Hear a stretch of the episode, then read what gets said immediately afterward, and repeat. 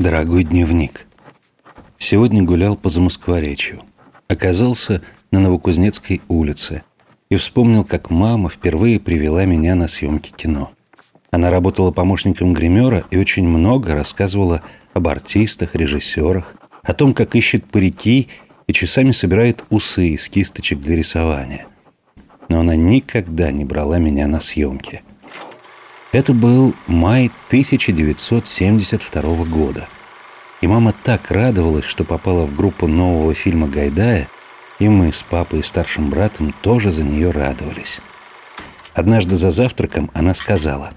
Так, допивай быстренько молоко, пойдешь сегодня со мной на площадку. Я думал, что мы поедем на Мосфильм. Я тогда не знал, что Мосфильм – это киностудия. Мне казалось, что это какая-то волшебная страна – но мы вышли из метро Павелецкая и пошли к дому 13 дробь 15 на Новокузнецкой.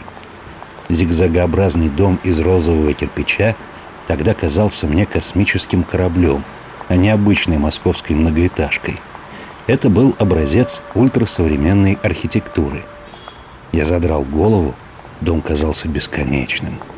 Вокруг было много аппаратуры и людей – Мама посадила меня на лавочку около магазина «Светоч». Жди меня здесь, я скоро приду.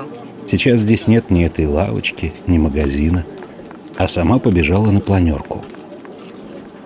Мне не сиделось на месте. Я пошел гулять по съемочной площадке. Мимо этих огромных железяк, похожих на подъемные краны. Я, конечно же, потерялся, сел на землю и разревелся.